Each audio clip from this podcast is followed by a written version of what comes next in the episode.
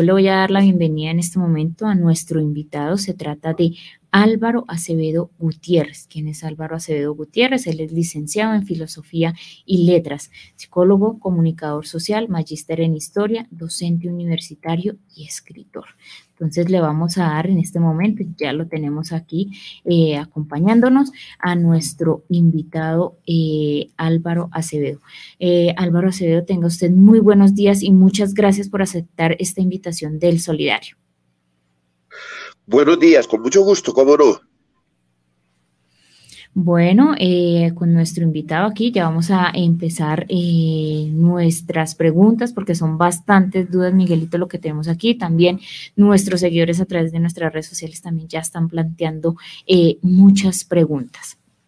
Paulita, sí, antes de iniciar aquí con bueno, esta serie de inquietudes que tenemos para nuestro invitado muy especial, eh, Álvaro Acevedo, y bueno, todo lo que nos puede compartir frente a, esta, a este tema que tenemos en el día de hoy, pues es bueno decir eh, algo para nuestros seguidores en las redes sociales que a esta hora están ahí pendientes. Lo primero es que tenemos un país, eh, digamos, en una situación bastante difícil.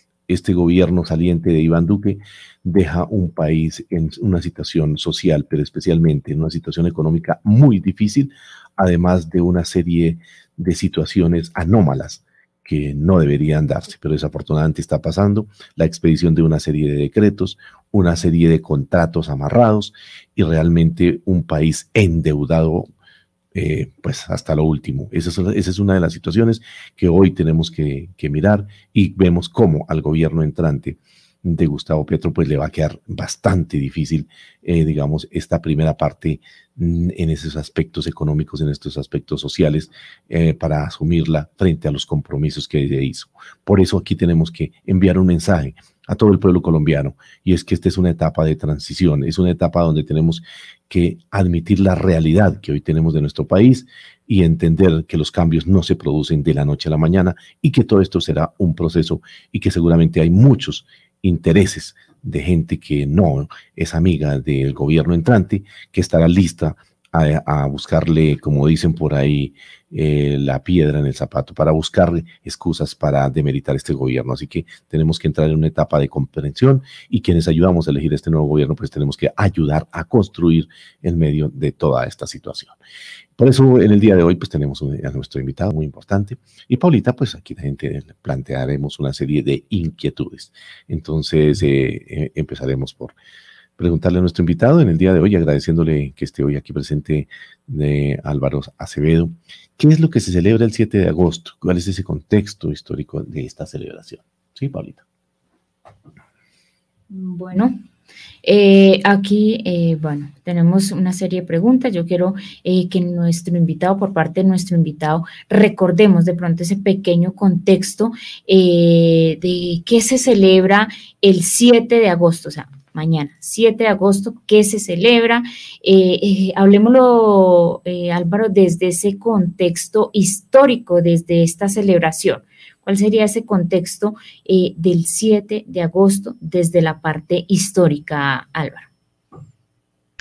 Bueno, el 7 de agosto diríamos que es una fecha que es la propia independencia militar del país, porque la independencia política se viene gestando desde el 20 de julio de 1810, pero diríamos que con la batalla de Boyacá se cierra una etapa eh, de lo que podríamos denominar independencia militar. Sin embargo, hay que notar que, pues, si es verdad que la batalla de Boyacá no cierra, hay una batalla que a veces las personas olvidan, que fue tres días antes, y fue la batalla del 4 de agosto en, la, en Charalá, la batalla de Piedad, que diríamos que es aquella que le cierra el escenario a Lucas González, que era el gobernador de la zona del Socorro y que tenía un ejército que provenía de Cartagena y el ejército que tenía en el Socorro y era el que se iba a unir con el general Barreiro.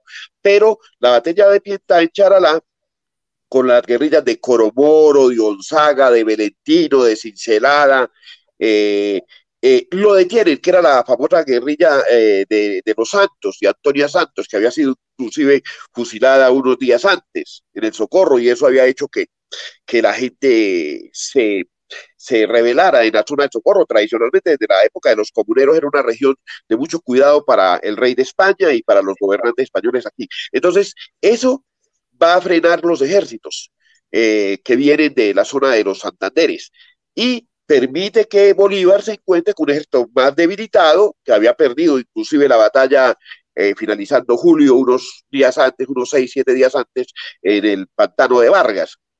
Entonces, el 7 de agosto, cierra algo así como ese ciclo de batalla, ¿no? Ese ciclo de, de, de, de, el 7 de agosto pues ya es definitivamente la derrota militar grande porque las guerras siguen dándose, los conflictos siguen dándose en varias regiones del país, pero se puede decir que es aquella que cierra propiamente esa etapa de casi siete años de eh, conflicto armado, eh, que es una guerra civil aquí entre los españoles y partidarios de los españoles con los eh, americanos, criollos americanos de la independencia.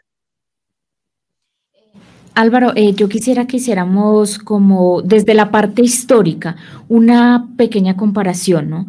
entre cómo se vivía en 1819, cómo vivimos en la actualidad y cuáles serían esas diferencias y cómo esos aspectos eh, que siguen igual, que no han cambiado desde 1819 a la fecha. Una pequeña eh, línea como de, comparación desde 1819 a la fecha y qué permanece, qué no ha cambiado. Bueno, a ver, eh, yo creo que lo que sucede en 1819 es el triunfo de la élite local frente a la, frente a la élite, élite española. Eh, aquí no sale ganando sino la élite, es decir, los hijos, los descendientes de la élite fundacional del nuevo reino de Granada, en este caso lo que hoy llamamos Colombia, es una élite que se había fincado desde el siglo XVI con los fundadores de las distintas ciudades, con la formación de las encomiendas, con el desarrollo de una sociedad eh, cooptada por un pequeño grupo descendiente de los españoles. El mismo Memorial de Agravios de Camilo Torres lo señala. Es que nosotros, nuestros padres, le dieron un reino a España y España se está portando mal con nosotros. Pero él no habla de indígenas, no está hablando de, afro, de, esclavos, no está hablando de, blancos pobres, españoles, no, está hablando era de la élite poseedora de las tierras y poseedora de todo eh, los bienes y de todas las riquezas que había obtenido durante los tres siglos coloniales. Entonces, el 7 de agosto sencillamente es el triunfo de una élite local sobre la élite enviada, élite administrativa enviada por los españoles y esa élite de españoles prorrealistas aquí, que eran altos comerciantes, tenían buenos niveles económicos, etcétera. Entonces, una élite de criollos americanos que se revela, entonces, en ese sentido, pues prácticamente es la continuidad del poder en manos de la élite. Lo que sucede ahora es distinto. Es una generación de hombres y mujeres que estamos bordeando entre los, eh, entre los 50, eh, entre los, eh, en este momento entre los 50 y los 70 años, 80 años, que nunca habíamos ganado unas elecciones. Nunca habíamos sabido lo que era el poder. Veníamos de derrota en derrota en derrota. Y diríamos que hoy le corresponde al pueblo la voz que no había tenido en estos cinco siglos. Diríamos que este es un cambio muy importante. No se compara nada con el 7 de agosto, porque el 7 de agosto sencillamente es una transición de poder, mientras que ahora es distinto, porque ahora es una generación que ha votado siempre por la izquierda, que ha estado en la izquierda y nunca había tenido el poder y siempre se ha acostumbrado a perder, a perder, por fin ganó. Entonces diríamos que esto es un quiebre político muy importante de cinco siglos. Es una oportunidad, pero también es un desafío muy grande. Efectivamente, entonces creemos que es muy importante lo que en este año o a esta generación o a estas generaciones nos tocó vivir, que es eh, la expectativa que se tiene hoy frente a más de 212 años de lo mismo. Entonces hoy vendrá un cambio, por eso se habla del cambio. Vamos a mirar cómo le va al pueblo, porque esa es la realidad, esa es la expectativa y entre todos estaremos ahí pendientes de esta situación. Para redondear, pues aquí tenemos que decir que bueno, en estos días se han celebrado muchas o conmemorado muchas situaciones. 20 de julio recientemente fue cuando se usó la excusa del préstamo del florero, recordemos, para dar el grito de independencia pues que inicia con la lucha por nuestra anhelada libertad. Y el 7 de agosto del año 1819 con la batalla de Boyacá, donde se concluye esa campaña independentista para construir una nueva nación conocida como la Gran Colombia. Entonces, esta historia, los hechos que marcaron estos nueve años, de 1819, 1810, 1819, pues eh, de, estos años eh, son dos celebraciones patrióticas eh, que muchos historiadores las han clasificado en dos periodos, el periodo de la patria boba y la reconquista española que se libraba simultáneamente con la lucha por la independencia. Pero bueno, también en estas fechas coinciden eh, otras situaciones a las cuales pues tenemos que también hoy en este espacio hacer referencia y aprovechar a nuestro invitado eh, en esos temas. Entonces, como hoy es un especial, digámoslo así, en este solidario de todo lo que tiene que ver con la historia, pues el 6 de agosto se celebra también, el día de hoy, hoy 6 de agosto, eh, el cumpleaños de la ciudad de Bogotá hoy su aniversario número 484 en este marco histórico de esta hermosa ciudad. Eh, Álvaro, ¿qué importancia tiene Bogotá para el país y para el mundo? Pues diríamos que Bogotá en su fundación eh, se convierte en el núcleo de lo que va a ser la Nueva Granada. Precisamente, digamos que una ciudad construida, digamos que fundada tan lejos del mar, pero que encuentra un sitio como el altiplano cundiboyacense ocupado por uno de los pueblos más avanzados de, de, la zona de la actual Colombia, pues eso permite ese, ese acto fundacional. A pesar de que Bogotá es una ciudad que durante casi cuatro siglos permanece allí entre las nubes, perdida. Yo creo que eh, García Márquez en Cien años de soledad la define muy bien. Es una ciudad fría en Lóbrega, allá escondida en las nubes y en las montañas, respecto a otras capitales de América que estaban más cerca al mar, más cerca al contacto con el mundo. Pero sin embargo, el ser centro de la ciudad la convirtió como un polo de atracción a través de los muchos procesos migratorios y entonces Bogotá poco a poco se fue convirtiendo en eso que se llamaba la Atenas sudamericana y después en el polo de atracción de todas las regiones del país. Y pues hoy indudablemente Bogotá es una ciudad eh, eh, en el panorama mundial, una metrópoli, ya podemos hablar de Bogotá, muy importante. Entonces representa no solamente la unión de los colombianos en el centro del país, eh, sino que también es el polo de atracción y la ciudad en ese momento pues, más desarrollada, una de las ciudades más desarrolladas de América. Es eh, importante este, esta apreciación, este punto de vista de lo que es la capital de la República, que también agregaríamos que hoy pues es un destino turístico y hay muchos sitios en que hay que visitar y que pues a veces dejamos a un lado la importancia que tiene aquí la capital de nuestro país. Y de igual manera eh, también en el tema económico, como es que Bogotá, pues por ser un gran porcentaje de la economía se, se mueve alrededor de, de, todo lo que hay eh, en ella, eh, lo que tiene que ver con las industrias, especialmente las grandes fábricas que están pues lógicamente aquí centradas en el país, porque eso pues facilita también muchas cosas, donde pues es Bogotá pues también eh, como se dice por ahí, un polo muy importante dentro de nuestro país para el tema económico, para el tema turístico, y pues que hoy tenemos que destacar en estos 484 años de conmemoración de nuestra capital de la República. Álvaro, en relación con el análisis del informe de la enseñanza de la historia, porque pues todo esto está aquí articulado y pues lo tomamos así un poco, digámoslo, rápido pero importante, ese análisis del informe de la enseñanza de, de, la historia. ¿Cuál es la importancia de esas directrices para la recuperación de la memoria de nuestro país? A ver, yo creo que aquí hay que hacer un trabajo epistemológico.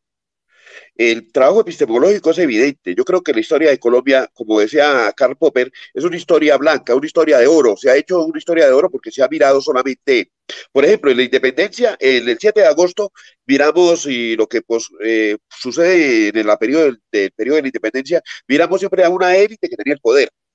Pero, por ejemplo, no miramos a las figuras más importantes. Se desconoce mucho en la historia, por ejemplo.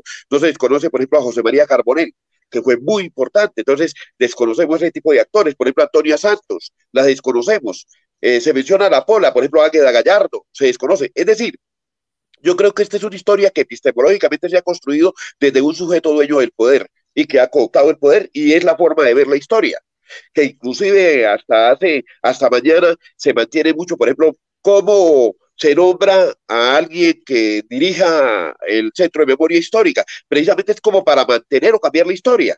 Digamos que eso es una cuestión que desde Maquiavelo, inclusive algunos pensadores indígenas nuestros como Tlacaelel, por ejemplo, en México, o Pachacute en el Perú, que decían, no, la única forma de que los incas se sostengan y que tengan, construyan un nuevo mundo y los aztecas construyan un nuevo mundo es cambiar la historia. Entonces yo creo que el que tenga epistemológicamente ese poder del sujeto capaz de mostrar lo que le ve, lo que le ve a la historia, pues ahí lo que vamos a seguir en ciencias sociales es enseñando lo mismo. Eh, un país sin memoria, pero tenemos la oportunidad de construir desde el punto de vista epistemológico un nuevo sujeto histórico y un nuevo sujeto que sea capaz de ver la historia. Y para eso hay que darle un vuelco fundamental a los textos de historia, a la construcción de la historia, porque la verdad en ese país se muestra la historia simplemente oficial y la historia que eh, se ve de un sector de la sociedad que es la que, que, es la que construye desde hace cinco siglos la visión. Entonces, en ciencias sociales yo creo que hay que estudiar más que historia, hoy epistemología. ¿Y por qué epistemología? Porque ese sujeto tiene que tener una fuerte crítica social, el estudiante, el niño desde abajo, pero también el profesor, porque es que el profesor es el que debe cambiar la mentalidad de, de, de, del concepto de, de, de digamos que de educador que él tiene sobre la historia, porque seguimos repitiendo lo mismo y no se enseña un pensamiento crítico. Entonces, para mí, la fortaleza fundamental de los profesores de ciencias sociales es la fundamentación epistémica. Un nuevo sujeto frente a una nueva visión de la historia. Y lo que se denominó hace unos años, la nueva historia, pero que quedó en el papel, porque según eh, lo que acaso uno a percibir como docente universitario, profesor de maestría muchas veces, es que no quiere cambiar la mentalidad del docente para enseñar la historia. Y eso, pues, permanece la, permanece la, la memoria histórica en ese, en ese, en ese sentido. Importante, esta apreciación que nos da aquí Álvaro en el día de hoy y aprovecho aquí también antes de ir a una pequeña pausa eh, para hacer una invitación también en, lo que tiene que ver con la historia desde la Federación Colombiana de Trabajadores de la Educación, pero especialmente desde la Comisión de la Verdad, entonces este próximo 12 de agosto. Entonces invitamos a todas las comunidades educativas, nuestra audiencia, la mayoría son pertenecientes a comunidades educativas, bien sea como maestros, bien sea como estudiantes, como padres de familia, a ese, a ese lema, eh, más que lema, a ese, esa parte de la historia que no podemos dejar a un lado y es la escuela abraza la verdad. La escuela abraza la verdad. De 12 de agosto se inicia todo este proceso, eh, digamos, eh, para poder que, que, en las instituciones educativas no se olvide lo que estamos hablando aquí de la historia y esa parte tan dolorosa que ocurrió en nuestro país y que no podemos dejar en el olvido y que debe ser parte de la historia de nuestro país. Entonces también esa es la invitación. Entonces 12 de agosto, tu escuela también puede abrazar la verdad. Son las 10 de la mañana, 37 minutos. Le voy a pedir un favor a, a Álvaro para que nos regale un minutico mientras vamos a un breve compromiso institucional, pero ya regresamos de igual manera a nuestros seguidores en las redes sociales.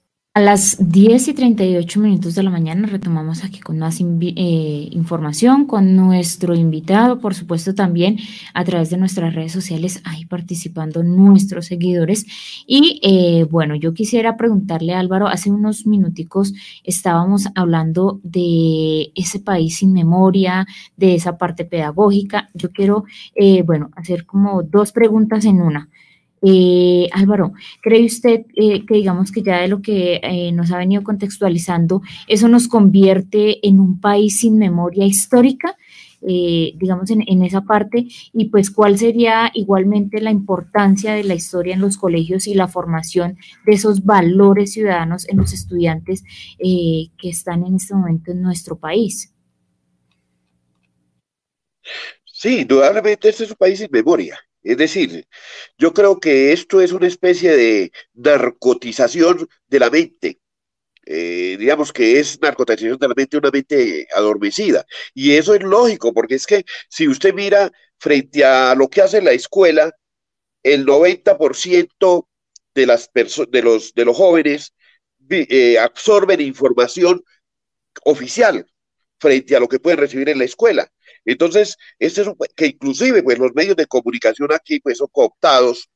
Digamos que este es un estado cooptado en todos los en todos los eh, en todos los escenarios, cooptado en lo político, cooptado en lo social, cooptado en lo económico, cooptado en lo cultural, cooptado en lo religioso, cooptado en todo. Es decir, hay una élite en el poder que quiere mostrar una cara del país y eso lleva a que la inmensa mayoría de la población pues se someta a esa situación de adormecimiento y de narcotización de la mente.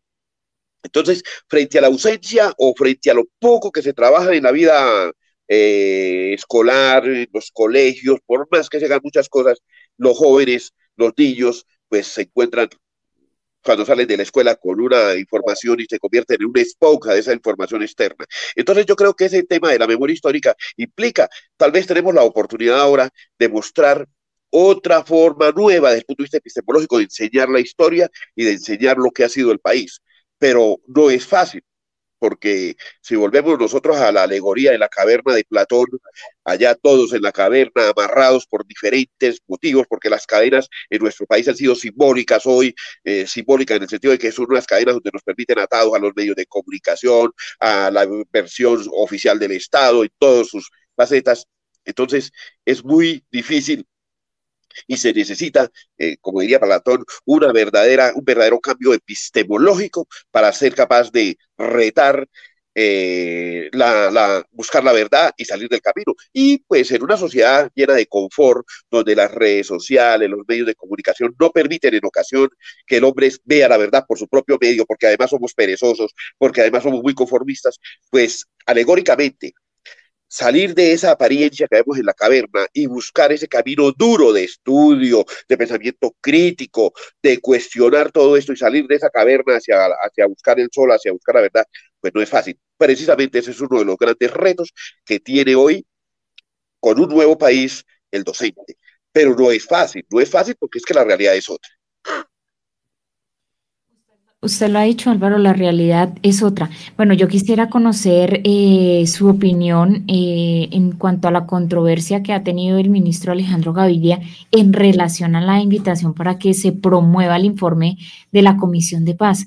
¿Cuál es ese interés de esconder, pues, como la verdad es del análisis de nuestra historia de la guerra, de lo que nos ha tocado vivir en Colombia? Mire, yo creo que si hay una de las cosas, hay que empezar por la cabeza de todo el proceso, la JEP. La JEP, hay personas que hablan y no conocen ni siquiera qué es la JEP. ¿Por qué? Porque es que se ideologiza. Y lógicamente hay una, hay una manipulación ideológica del pensamiento de los colombianos para decir que la JEP es un desastre, que la JEP no, cuando no conoce qué es la justicia especial para la paz. Empezando por eso.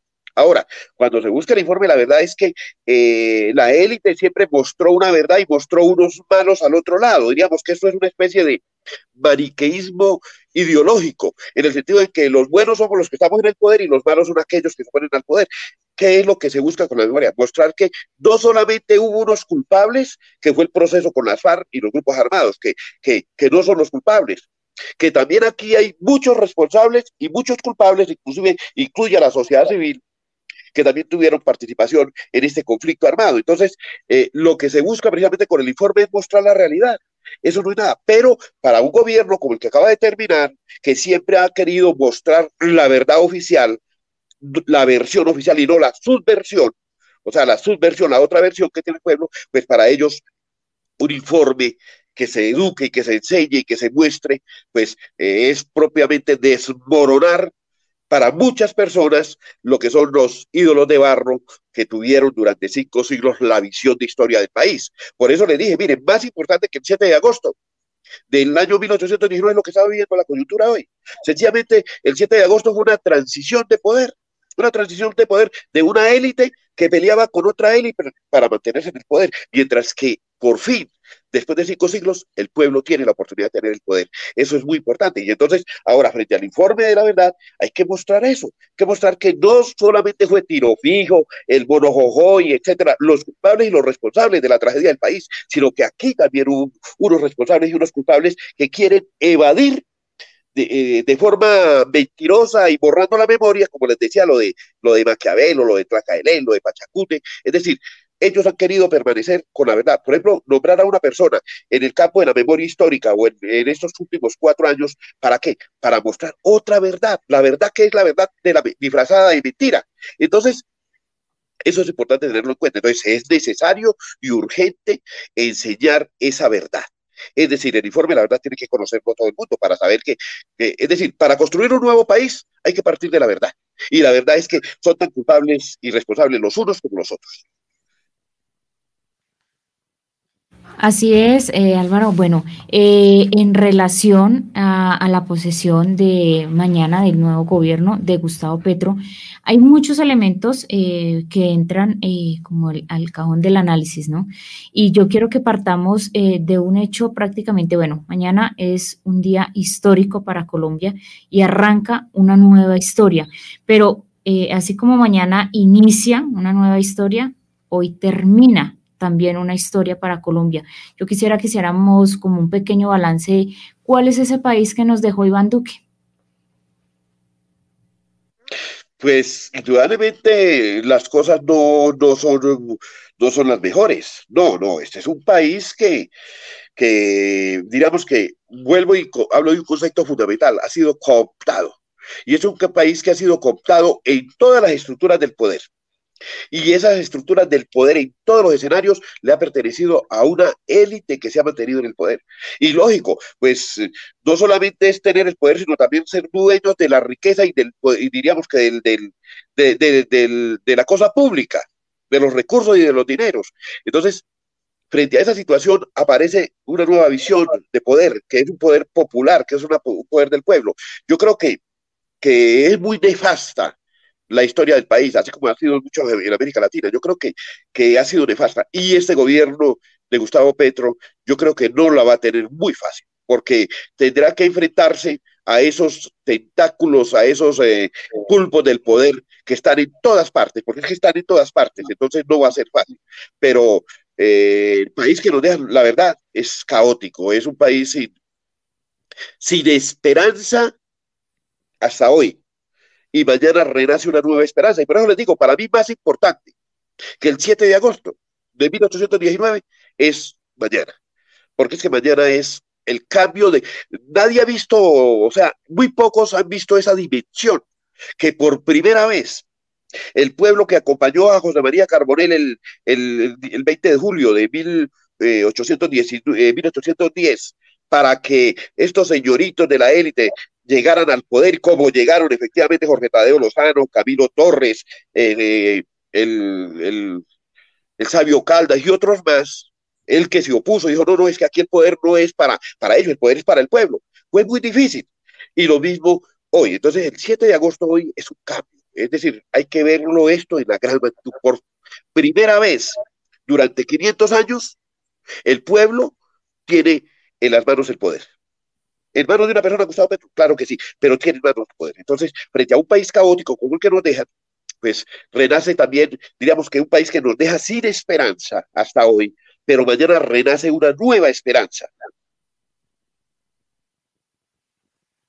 Álvaro, eh, habla usted de esperanza y bueno, de toda esta situación de cambio que se da ahora con el electo presidente Gustavo Petro y su vicepresidente Francia Márquez, y donde por primera vez pues se va a tener eh, por parte de la izquierda el poder en Colombia.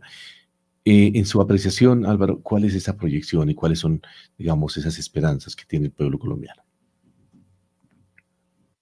Pues yo creo que la más importante es que por fin el país eh, mire con otros ojos la realidad y la historia, ¿no? Yo creo que la esperanza está en, la verdad, un empoderamiento popular y que pues Gustavo Petro lidere un proceso por medio del cual el verdadero el pueblo y la sociedad la sociedad civil la ciudadanía sea la dueña del poder y que sea capaz de tomar decisiones. Y eh, indudablemente pues eso es el escenario y el espacio democrático. Y borrar por siempre esa cooptación del Estado. Es decir es que este es un Estado terriblemente amarrado y terriblemente amarrado por el gobierno de turno, donde tienen los órganos de control, donde manejan los, todos los escenarios. Entonces, tal vez con Gustavo Petro va a aparecer una nueva oportunidad para que la sociedad civil tenga voz. Lo más importante en este caso, en este, en este escenario, yo creo que la esperanza de, de Gustavo Petro es que por primera vez la sociedad civil tenga una voz y sea escuchada. Y que sea escuchada por el gobierno, porque al fin y al cabo el que llevó eh, los 11 millones de votantes que forman diríamos que, que el 25 o el 30% de la población colombiana, el 20%, 25% de la población colombiana, tiene la posibilidad de, reclamar también, porque es que el problema no es en ese momento quedarnos callados, porque está el, no, hay que exigirle al que llega al poder para tener una verdadera transformación del país. Hay situaciones eh, complicadas, eh, digamos, previo a, esta posesión del nuevo presidente y pues lo que, lo que sigue. Pero hay una, una serie de incertidumbres que, que, rodean toda esta situación que hoy se vive. Por ejemplo, eh, el incremento de la violencia en nuestro país, la misma actitud de algunas personas o que dirigen el tema eh, de los militares en nuestro país o los retirados, eh, la misma actitud de muchos empresarios, pues que no están de acuerdo con esta situación. Es decir, hay unas situaciones un poco complejas en ese sentido. ¿Cree usted que esto trae alguna repercusión y va a complicar un poco toda esta situación en este nuevo gobierno que inicia? Indudablemente, no la va a tener fácil, Gustavo. Petro no lo va a tener fácil. Y va a tener fácil porque es que va a tener muchos enemigos y enemigos detrás del poder, porque es que el poder, si es verdad que se ganaron unas elecciones y que llega un nuevo presidente, él no tiene el poder. La verdad, en este país él no tiene el poder. Él simplemente tiene el respaldo de la ciudadanía y los ojos a nivel internacional, porque frente a, digamos que los ojos de, los distintos países, porque es que eh, nadie podía dar un peso que el país más conservador, el país más de derecha en América, llegara a un gobierno de izquierda nadie, eh, esto era impensable, esto es impensable. Y saber que derrotar, eh, derrotar electoralmente eh, hace dos, tres meses a la derecha, eso simplemente es un paso. Tener el poder implica el control del Estado y Gustavo Petro no lo va a tener. No tenemos que meternos mentiras, Aquí hay muchos enemigos agazapados, como históricamente ha existido, agazapados y que tienen el poder. Entonces, la cosa no va a ser muy fácil. Eh, hay una cosa que sí puede solventar esto un poquito. Uno, el respaldo de la ciudadanía. Y dos, también, tal, eh, tal vez el peso que se tiene en el Congreso, ¿no? El peso que tiene el Congreso. Yo creo que lo más acertado que hizo Gustavo Petro fue nombrar a Roy Barrera como, como presidente, la, presidente del Congreso. Yo creo que Roy Barrera es una persona que por haber estado en todas partes tiene muchos amigos en el Congreso y eso le puede facilitar muchas cosas. Ah, porque hay que hacer alianzas. Yo creo que en este caso la alianza era necesaria y tal vez manejar el Congreso le permite de cierta forma tener una, tener una especie de control del poder, pero teniendo en cuenta que el poder está en todas partes en el Estado y es una élite que no va a permitir eso. Entonces yo creo que el Congreso la República y la ciudadanía van a ser el respaldo que tiene Gustavo Petro para hacer el gobierno. Yo creo que ahí va a ser, y a nivel internacional, yo creo que la óptica internacional es muy importante y esa es una de las cosas en las cuales debe trabajar Petro, el frente internacional, para que ejerzan una, diríamos que vean lo que está pasando en el país, o sea, una visibilización de la realidad política en el país, porque eh, podemos estar eso, esto no, esto no podemos hacer geometría fractal aquí para decir, mire, esto va a pasar aquí. No, la historia tiene unas cosas muy, muy difíciles, pero con esta situación eh, no es muy difícil, por ejemplo, un golpe de Estado, por ejemplo, una, generar una inestabilidad histórica y real del país. Hay que buscar el culpable y el culpable va a ser Gustavo Petro de todo. Entonces es muy difícil la situación en la que él se encuentra. Es lleno de esperanza y por eso hay que fortalecer el Congreso de la República, hay que fortalecer la ciudadanía y fundamentalmente las relaciones internacionales para que vean el país. Y si, si no hay un control interno, exista un control moral desde el exterior, por ejemplo. Ha dicho, eh, en el Congreso de la República, pues se tienen que hacer este tipo de alianzas, incluso pues a veces con sectores que no estamos muy de acuerdo, pero que o que el mismo, eh, eh, digamos, eh, presidente no está de acuerdo, pero que se necesita para algo que usted ha dicho aquí muy importante y es tener esa cercanía, esa gobernabilidad para poder desarrollar también todo lo que se tiene proyectado o algunas de las cosas proyectadas, porque no va a ser nada fácil. Tengo otra inquietud, Álvaro, y es, usted habló bueno, del Congreso. E, en la, en la parte de la justicia, Petro ya vivió una situación cuando fue alcalde de Bogotá que incluso hasta lo destituyeron ¿Existe algún tipo de riesgo hoy sabiendo que la, Procuraduría, la Fiscalía, la Contraloría, la misma Defensoría del Pueblo, pues están, eh, digámoslo, del lado de este gobierno saliente? Indudablemente. Es decir, es que, a ver, Petro ganó unas elecciones. Digamos que el pueblo que acompañó a Petro ganó unas elecciones, pero no, no ganó el poder. Ganó unas elecciones, pero no ganó el poder. Se tiene un presidente que precisamente como le señalaba, tiene que trabajar muy fuerte en el Congreso.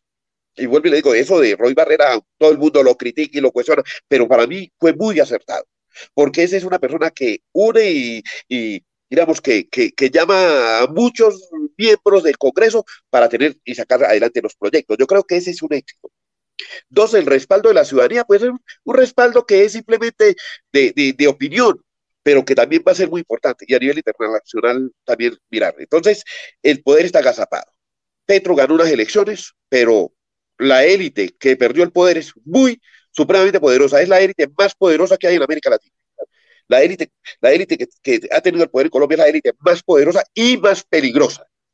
Porque es que una cosa es tener el poder y otra cosa es ser peligrosa, porque esa es, es, esta es una élite que no tiene límites morales. Hay que, hay que decir esa palabra muy claramente. No tiene límites morales. Y si no tiene límites morales, es un riesgo en todo el sentido de la palabra para alguien que ganó las elecciones, pero que hasta ahora va a ejercer el poder y el control sobre el poder que le va a ser que va a ser muy difícil, porque una cosa es ganar las elecciones y otra cosa es tener el poder. Y Gustavo Petro no tiene el poder. Bueno, eh, ya para finalizar, estos últimos minuticos eh, con nuestro invitado en el día de hoy, eh, ¿cuáles serían esas prioridades en su concepto de los 10 días de gobierno? ¿Qué es lo urgente y lo necesario en este contexto? Bueno, eh, yo creo que lo urgente es, eh, lo urgente del gobierno son, por, bueno, una parte de la ciudadanía queda, yo creo que lo urgente del gobierno es visibilizar este proceso, que sea visible a nivel internacional. Y dos, fortalecer el Congreso. Yo creo que si se tiene un Congreso fuerte que esté con el gobierno, existen posibilidades de ejercer una balanza, un equilibrio de poder contra, contra los que tienen el poder camuflado en el Estado que lo tienen. Y todos los sectores del gobierno y en el Estado, porque hay que hablar de las dos cosas. Controlan el gobierno, pero también controlan el Estado. Petro no controla, va a controlar ahora el gobierno, pero una sola parte del gobierno, ganó unas elecciones, entonces va a tener muchas dificultades. Entonces yo creo que el Congreso de la República es el que va a tener la posibilidad de respaldar los proyectos y la transformación y todas las propuestas que Gustavo Petro hizo en la campaña electoral. Yo creo que el, para mí lo más importante en estos momentos son esos dos escenarios. La ciudadanía respalda, pero es una buena opinión que puede dar la espalda mañana. Muchas cosas, pero a nivel internacional que se visibilice, visibilice el país y a nivel local, indudablemente la fortaleza del Congreso de la República. Yo creo que ahí está el, la posibilidad del éxito de Gustavo Petro muchísimas gracias. Es nuestro invitado en el día de hoy, nuestro docente universitario Álvaro Acevedo Gutiérrez, que nos ha traído esta importante información. Y ya para finalizar estos últimos 30 segunditos, le queríamos pedir un favor. ¿Cuál es ese mensaje que usted le enviaría a los seguidores de este programa del Solidario que hasta ahora están ahí pendientes frente a todo este tema que hemos tratado en el día de hoy? Yo creo que para todos los docentes en el país, lo fundamental es que así como cambia una visión de la historia, también cambiemos nosotros epistemológicamente la forma de enseñar. Y una cosa es enseñar una nueva historia desde química, desde, la, desde, todo, desde todos los conceptos, de todos los campos de la educación. Un nuevo docente que mire con más esperanza el país y yo creo que a partir del lunes vamos a tener esa oportunidad de enseñar esa, esa, esa nueva visión de la historia y esa nueva visión de la realidad. Bueno, muchísimas gracias. Qué importante mensaje que nos ha dejado hoy eh, nuestro invitado Álvaro Acevedo Gutiérrez. Muchísimas gracias por haber aceptado nuestra invitación. Los micrófonos quedan abiertos. Seguramente tendremos la posibilidad de volver a interactuar con usted. Gracias Álvaro por la participación en el día de hoy.